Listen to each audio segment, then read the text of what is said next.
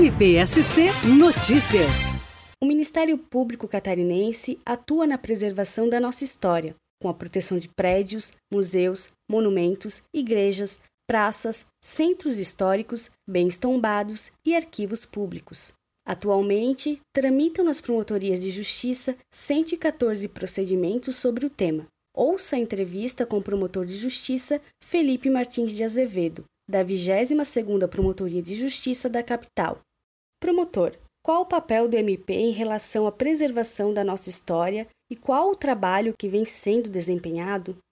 A proteção do patrimônio cultural busca a preservação da nossa história, através da conservação de museus, arquivos públicos, monumentos e bens tombados. O conhecimento da nossa história é fundamental para se entender o presente e projetar o futuro.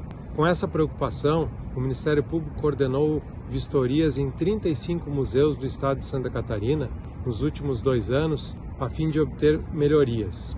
Os sítios de notável valor paisagístico e as construções representativas de uma época ou de uma arquitetura característica também são objeto dessa proteção através da atuação do Ministério Público. Promotor, qual deve ser o entendimento da sociedade para mantermos e preservarmos a riqueza cultural do nosso Estado?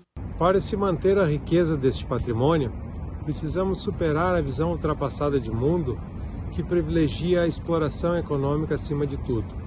Para tanto, é indispensável compreender e colocar em prática uma moderna concepção de vida, com base nas ideias de sustentabilidade e de solidariedade para garantirmos a preservação da nossa história e cultura para as presentes e futuras gerações. Eu conversei com o promotor de justiça Felipe Martins de Azevedo, da 22ª Promotoria de Justiça da capital. MPSC Notícias, com informações do Ministério Público de Santa Catarina.